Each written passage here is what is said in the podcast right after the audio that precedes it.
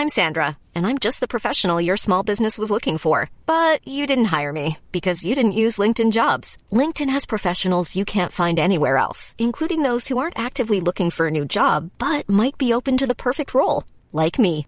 In a given month, over 70% of LinkedIn users don't visit other leading job sites. So if you're not looking on LinkedIn, you'll miss out on great candidates like Sandra. Start hiring professionals like a professional. Post your free job on linkedin.com/people today. O que aprendemos com a apostasia de Nínive? Livro do profeta Naum, capítulo 1. Comentário de Emaro Persona. profeta Naum, falando de Nínive, foi escrito 150 anos aproximadamente depois da pregação de Jonas. Nós lembramos que Jonas, Deus, o Senhor ia destruir Nínive, já naquela época, um século e meio antes, e, mas teve misericórdia e mandou Jonas pregar arrependimento em Nínive. E Jonas foi, pregou, nós conhecemos a história, todo o milindre do profeta, né, que ficou chateado porque o povo se converteu, bem típico da nossa carne. E então foi um povo gentil que se voltou a Jeová, que se converteu a Jeová, uma coisa maravilhosa, se nós pensarmos na cidade, né? E aqui, 150 anos depois, Nínive está prestes a ser destruída e também será destruída de novo no futuro, não é?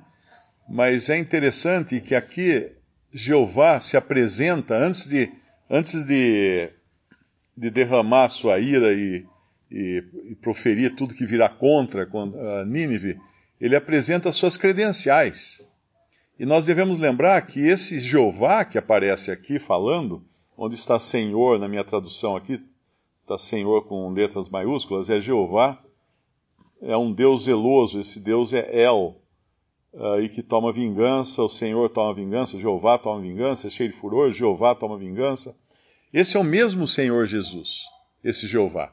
Agora, ainda que ele apresente aqui credenciais de destruição, de ira, de poder, de transtornar a terra, de, de fazer o seu caminho na tormenta, na tempestade, repreender o mar, fazer secar o mar, esgotar os rios, uh, mesmo que ele faça, ele apresente todas essas credenciais de impacto, não é, de, de força e de poder, que são algumas destruidoras até, nós lembramos que ele é o mesmo Jesus, que nos evangelhos nós vamos vê-lo com características assim, algumas.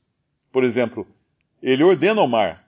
Aqui fala, uh, tem, o, tem, o, seu caminho na tormenta e na tempestade, uh, versículo 4, e, e repreende o mar. O Senhor repreendeu o mar. Não nesse caráter uh, de, de, destruição que, que aparece aqui, mas nós o veremos depois nesse caráter de, de de um juiz terrível e, e, e, bastante forte, né, bastante violento no seu julgamento, lá em Apocalipse, quando nós o vemos em Apocalipse. Aqui é o mesmo Jeová, num outro caráter, mas o mesmo.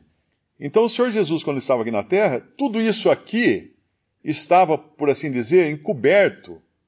Todo esse poder, toda essa capacidade né, da, da deidade estava encoberto. Mas algumas coisas afloravam, por exemplo, ele, ele repreendeu o mar quando ele está atravessando e as ondas se levantaram. Por exemplo, tem um versículo em, em Amós, Amós capítulo 4, versículo 13, aqui fala de outra característica do Senhor Jesus também, porque ele é o que forma os montes e cria o vento e declara ao homem qual é o seu pensamento. Declara ao homem qual é o seu pensamento. Nós vemos instâncias nos evangelhos em que diz assim: e Jesus, sabendo o que eles, o que havia, o que eles pensavam em seus corações, disse tal e tal e tal. Ele sabia os pensamentos das pessoas que, que, que conversavam com ele, principalmente daqueles que, que queriam atacá-lo.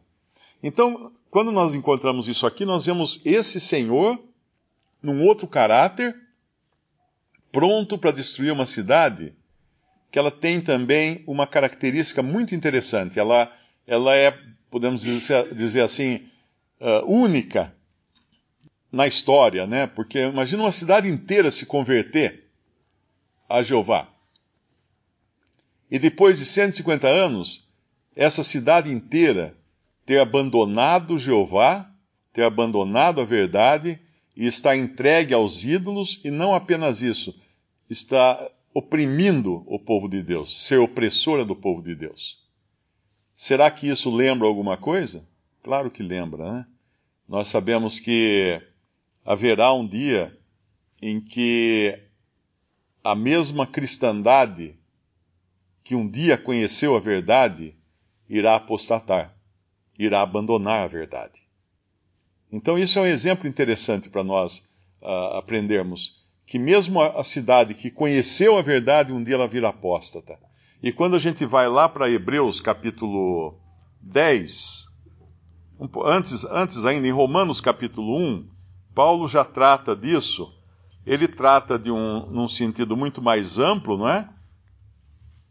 Mas serve como uma luva também, e no sentido particular também para Nínive. Romanos capítulo 1, versículo 18, porque do céu se manifesta a ira de Deus sobre toda a impiedade e injustiça dos homens que detêm a verdade e injustiça, porquanto o que de Deus se pode conhecer, nele se manifesta, porque Deus lhe manifestou.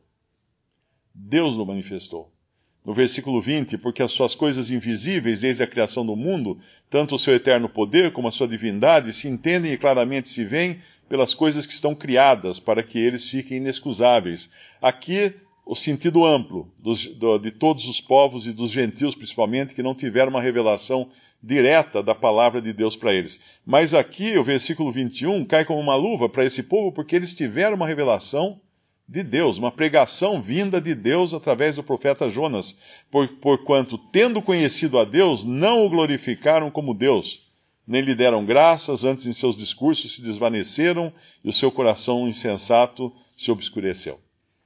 Eles conheceram a Deus. E quando nós vamos lá em Hebreus, capítulo 10, nós vamos encontrar o caminho da apostasia que vai se abater sobre a cristandade que, num, num, num sentido, são, é, são principalmente os gentios que ouviram a pregação de Jonas, podemos chamar assim, né? Ouviram a pregação do Evangelho, uh, exteriormente se arrependeram, a, a, adotaram o cristianismo como, como sua bandeira ou como sua roupagem, mas nunca nunca nasceram de novo, nunca tiveram uma transformação real. E aí entra a apostasia no capítulo 10 de Hebreus, diz assim no versículo 26, porque, porque se pecarmos voluntariamente depois de termos recebido uh, o conhecimento da verdade, já não resta mais sacrifício pelos pecados. Aqui nos fala apenas do conhecimento da verdade não fala de ter incorporado a verdade, nascido de novo, se convertido à verdade. Talvez aquela geração, talvez não, né? Certamente aquela primeira geração lá de Nínive, dos tempos de Jonas, se converteu realmente à verdade, creu realmente em Jeová. Mas seus filhos não. Seus netos não. E aí nós vemos uma outra geração agora aqui servindo de opressora contra o povo de Deus. E aqui ele vai falar no versículo uh, ah, 27, mas uma certa expectação horrível de juízo e ardor de fogo que, que, que há de devorar os adversários. E aqui é o que esperam também os de Nínive, naquele capítulo 1 de Naum. Quebrantando alguém a lei de Moisés, morre sem misericórdia só pela palavra de duas ou três testemunhas. Isso aqui é uma referência àquele homem que foi pego catando lenha lá no Antigo Testamento. Então, uma, um rompimento da lei, uma desobediência qualquer, uh, já era motivo para condenação. Mas ele fala que tem coisa pior que isso. De quanto maior castigo cuidais vós, será julgado merecedor aquele que pisar o Filho de Deus e tiver por profano o sangue do testamento com o qual foi santificado e fizer agravo do Espírito da graça? Porque bem conhecemos aquele que, que disse: Minha é a vingança, eu darei a recompensa, diz o Senhor. Aqui ele está falando num sentido geral, mas ele vai para o particular. E outra vez, o Senhor julgará o seu povo. Porque nós sabemos que a carta aos Hebreus foi escrita para uma mescla de cristãos que provavelmente tinha entre eles não convertidos, tinham apenas professos entre eles. Por isso que há ah, menções como essa do capítulo 10 e como também no, no capítulo 6, que às vezes alguns interpretam como se um crente pudesse perder a salvação. Não. Um, um, um que conhece a verdade, um que adota princípios da verdade, um que procura imitar um verdadeiro salvo, ou seja, um religioso, porém não convertido de verdade, não nascido de novo, esse sim, não que ele vai perder a salvação, mas ele vai receber uma condenação maior até do que aquele que nunca ouviu a verdade. De quanto maior castigo cuidais vós, será julgado merecedor aquele que pisar o Filho de Deus e tiver por profano o sangue do testamento com o que foi santificado. Ele foi santificado? Foi santificado. Porque quando uma pessoa é colocada dentro da esfera cristã, ela é santificada. No, num sentido, nós podemos dizer que toda, todo o mundo ocidental é santificado pelo fato de ter sido colocado debaixo da esfera da, uh, da profissão cristã. No Brasil e países europeus, Américas, a maioria dos cidadãos são uh, pessoas que foram batizadas. Então eles têm, eles estão debaixo dessa auréola de santidade do cristianismo, porém não salvas, apenas batizadas. E aqui então, como fala lá em 1 Coríntios também, uh, eu acho que é a primeira ou é a segunda Coríntios, que fala da mulher para não deixar o marido incrédulo, não abandonar o marido incrédulo, porque ele é, ele é santificado pelo convívio com a esposa. A mulher crente, o fato do marido incrédulo viver com ela, uh, dá a ele um privilégio e uma responsabilidade também, ele é santificado. E os filhos são santos, ou seja, são separados. E aqui então ele fala uh, o sangue do Antigo Testamento com o que foi santificado. E fizer agravo ao Espírito da graça, porque bem conhecemos aquele que disse: Minha vingança, eu darei a recompensa, diz o Senhor, e outra vez o Senhor julgará o seu povo. Horrenda coisa é cair nas mãos do Deus vivo. E aqui então, isso aqui é o que espera os habitantes de Nínive. Mais uma vez haverá, né, espera já no seu tempo ali, e depois acontecerá novamente no futuro.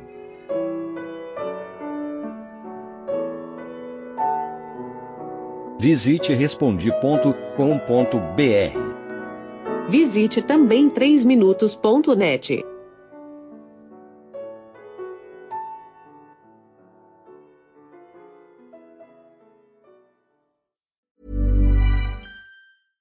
Hey, it's Paige DeSorbo from Giggly Squad. High quality fashion without the price tag. Say hello to Quince. I'm snagging high-end essentials like cozy cashmere sweaters, sleek leather jackets, fine jewelry, and so much more. With Quince being 50 to 80% less than similar brands.